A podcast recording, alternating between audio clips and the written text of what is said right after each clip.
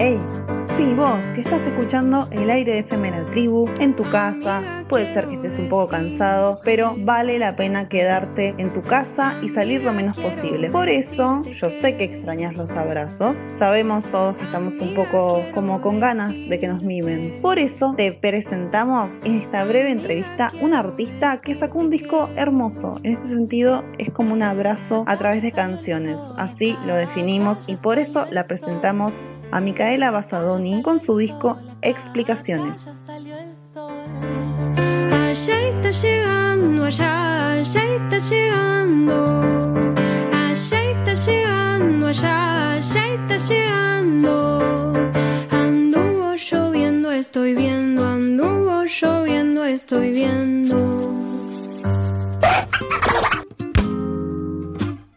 Pica la etiqueta.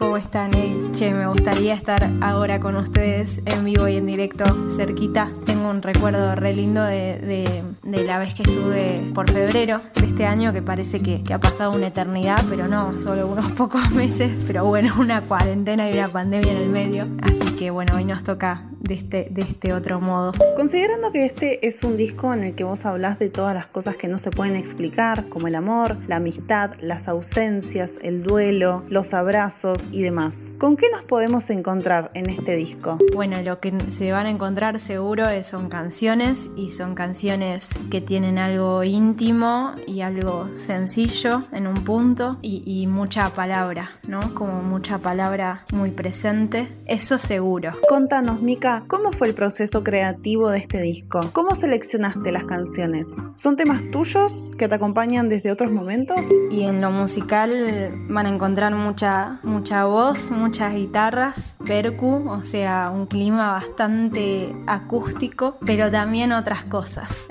pero hay otros momentos distintos también y otros colores y, bueno, historias y, y relatos. Y también como básicamente mi corazón ahí puesto van a encontrar en el disco eso también, esto seguro.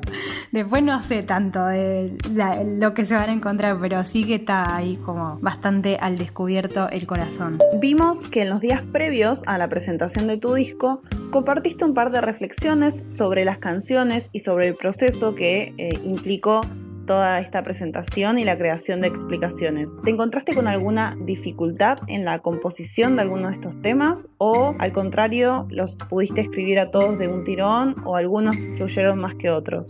Me nace contar que, que del disco que hay siete temas, tres estaban ya terminadas antes de, de decidirme a, grabar, digamos. Y las otras cuatro eh, las fui componiendo en el proceso. O sea, ya una vez decidida a... Entonces como fue, fue mutando la selección de canciones. Había temas que pensaba grabar y después decidí que no porque lo que intenté fue que las canciones que quedaron en el disco que estuviesen, que fuesen como todas del mismo planeta, ¿viste? Que, que, que fuesen como hermanas entre sí, ¿viste? Y, y en ese sentido decidí algunas que, que las requiero y que, quizás las grabe en otro momento, eh, que quedaran afuera porque, porque eso, sentí que no eran, no eran hermanitas de las demás. Entonces, bueno, creo que un poco también el, el proceso de grabar un disco que, que para mí fue eh, muy movilizante también y de mucho aprendizaje de, de muchos, de muchos tipos, no solo musical. eh, en ese sentido me, me, me impulsó a componer también temas nuevos en el medio, ¿viste? De hecho, eh, Matecitos fue la última que compuse y la compuse ya en las últimas instancias de grabación. Entonces, bueno, eso, ¿no? Como hay algo de, de, de estar en el medio del proceso y aprender cosas y, y que te pasen cosas y entonces componer nuevos temas. Y contanos, Mika, ¿hace cuánto que compones? ¿Cómo es tu relación con la música? ¿Sería una de esas cosas que no se pueden explicar? ¿Fue cambiando con el tiempo? ¿Y desde cuándo compongo? Esto, a ver, hay como varios inicios, ¿no? Pero si me remonto al, al inicio de los inicios, eh, cuando era muy, muy chiquitita, eh, mi mamá me compró, pero te estoy hablando de jardín de infantes, eh, me compró un grabador eh, de juguete, pero que grababa, digamos, y también un mini pianito, también de juguete, pero que sonaba con, con toda su impronta de pianito. Y bueno, la, la historia es que yo volvía al jardín y como que grababa e improvisaba como canciones con lo que me había pasado en el día, ¿no? Y después eh, a los seis años, como sí, hay pruebas y registros de que hay pruebas científicamente comprobadas de que componía canciones que, en su momento no, teníamos tanta tecnología y, había un programita en las computadoras de esa época que, que, era la grabadora de sonidos, me acuerdo perfectamente, y que la grabadora de sonidos tenía la particularidad que, que grababa un minuto nada más, como si fuese, parece el tiempo que te da Instagram para los videos, ¿no? Pero grababa solo un minuto. Entonces sí, eh, esto sucedió que componía canciones que, bueno, claramente tenían que durar menos de un minuto y sí esas canciones tenían estructuras y melodías, o sea, todo a capela, ¿no? En un principio tenían una melodía y una letra breve eh, que sí que la memorizaba y la repetía. Y después ya, cuando ya tocaba un poquito la guitarra y, acordes y qué sé yo, ahí sí como que a los 8 o 9 años ya hay, registros también de, de canciones que le hacían, por ejemplo, a mi perra bombón, eran como las primeras canciones y después como último inicio, digamos, creo que fue tipo 14 años que ahí sí empecé a componer canciones como desde otro lugar, eh, más adolescente y, que después las tocábamos con, con una banda que, que teníamos en el secundario. Micaela Basadoni se puede decir que es una amiga de la casa de Efemera Tribu. Participó del ciclo de videos por el Festival de Sonidos Clandestinos cuando cumplió el año pasado 15 años de programación. 15 años al aire. Vamos a escuchar el tema que ella versionó en vivo en la cocina de nuestro bar. Es el cuarto tema de su disco Explicaciones y se llama Boedo. Boedo tiene un gusto particular y cierto misticismo surrealista espiritual. Esta noche, cuando el calentamiento global en pleno invierno nos engaña y prácticamente podríamos estar des. Tiene un gusto particular y cierto misticismo surrealista espiritual. Esta noche, cuando el calentamiento global en pleno invierno nos engaña y prácticamente podríamos estar des. Hoy no somos los vos y yo de siempre, los que fuimos hasta ahora. En otra entrevista vos mencionabas que para componer canciones te basas en el vínculo con otros o de tu recorrido por la ciudad. ¿Cómo fue esta cuarentena a nivel artístico o creativo? ¿Rescatas algo? ¿Pudiste componer canciones, melodías, letras nuevas? Y la verdad que dificultad todo el tiempo. es todo el tiempo la dificultad, pero no mal, digo, como esa, es como, no sé, me nace decirte que sí, que, que hay dificultad todo el tiempo, porque todo el tiempo es, es como construir algo sin tener como, o sea, cuando compones un tema, uno, al menos yo no es que sigo como un caminito que, como una receta de cocina, viste, que vos decís, bueno, primero la manteca con el azúcar, después le pongo el huevo, después no sé qué, y como cada una es si bien uno tiene sus, sus caminitos, eh, pasan cosas diferentes, entonces como la dificultad, que a la vez es muy hermosa, es el misterio, ¿no? Ah, me, me, cebo con estas cosas porque me encanta hablar de esto.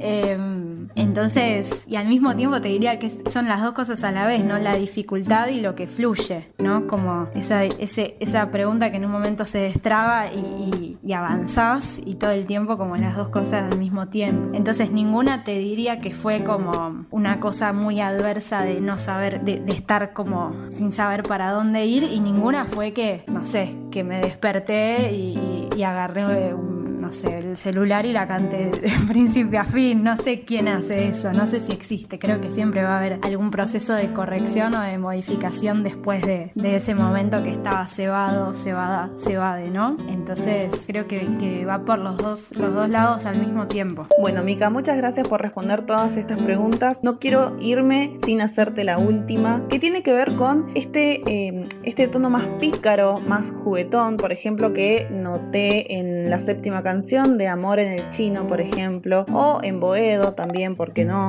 También estuve viendo en tus redes que a, principio, a principios de, de abril compartiste la cumbia del COVID, por ejemplo. Entonces, ¿te divertís con la música? ¿Jugás con ella? ¿Te reís? Y mi relación con la música yo creo que no, no es solo desde un lugar de componer o de interpretar, sino muy de espectadora también. O sea, soy disfruto mucho de escuchar música, ¿viste? Y de escuchar discos. Así que la quiero un montón a la música. En tiempos de cuarentena es, un tesoro, como algo para agradecer, ¿no? Que tenemos. Y no sé si es una de esas cosas que no podemos explicar. Sí, lo que no, no puedo quizás terminar de explicar es cierto misterio, el misterio de la música, ¿no? Como esa cosa matemática rara que no entendemos cómo puede ser que, que, sigue apareciendo, siguen apareciendo nuevas músicas, por suerte, ¿no? Como esa cosa de cómo no se acaba, si son variables, eh, o sea, son variables finitas, pero que se pueden combinar hasta el infinito. Eso quizás es lo que no podemos explicar, pero mi vínculo con la música es súper explicable, es que en mi casa siempre hubo mucha música, muchos discos, eh, cassette, discos de todo, y, y siempre fue una compañía desde, desde muy chiquita. En un punto me causa gracia cómo uno se puede entretener tanto, ¿no? Cómo te podés quedar como, no sé, un ratito componiendo algo, lo grabaste y después capaz te quedás horas escuchándolo de nuevo y después te quedás otras horas sin parar, como reservado, digo, con algo propio o con un tema ajeno, no sé, te aprendiste un tema que te gusta mucho y quizás no pudiste parar de tocarlo una y otra vez durante horas, ¿no? Como, y componiendo es como, o sea, a veces digo, ¿cómo, me puedo entretener tanto con esto, no? Porque en un punto la composición en sí es medio gratis, ¿no? Porque lo que no es gratis, lo que es formarse o adquirir instrumentos, etcétera, ¿no? Pero ese momento en el que vos estás con vos, con la guitarra encima, escribir, es como una cosa de, sí, de mucha libertad y de que decís, ¿cómo me puedo divertir tanto con esto? Y lo agradezco un montonazo, obvio. Y, y porque para mí eso, como hay algo de que me gusta mucho, esto como búsqueda, no, no sé si, digo, es algo que me gusta en general, no, no mío, sino cuando lo observo en alguien, ¿no? Como intentar, intentar llegar a la profundidad y llegar a, tocar como ciertos lugares, pero sin perder algo de, de, no ser tan serio, ¿no? De no ser tan series ni, ni solemnes, como como que la vida es medio así, en un momento estás en una re profunda o re oscura o no sé, en contacto con ciertas cosas y en otro momento te pasa algo que nada que ver y te cagaste de risa y está todo mezclado y todo pasa al mismo tiempo. Entonces, como un poco intentar eso, ¿no? Como no volvernos tan, tan serios, ni serias, ni series. Llegó el momento de despedirse de esta entrevista, no sin antes recomendarles a todos que vayan a conocer a Micaela Basadoni. Ella la pueden encontrar en las plataformas y en las redes sociales como Micaela Basadoni. Recuerden que el disco se llama Explicaciones y esperamos que lo disfruten.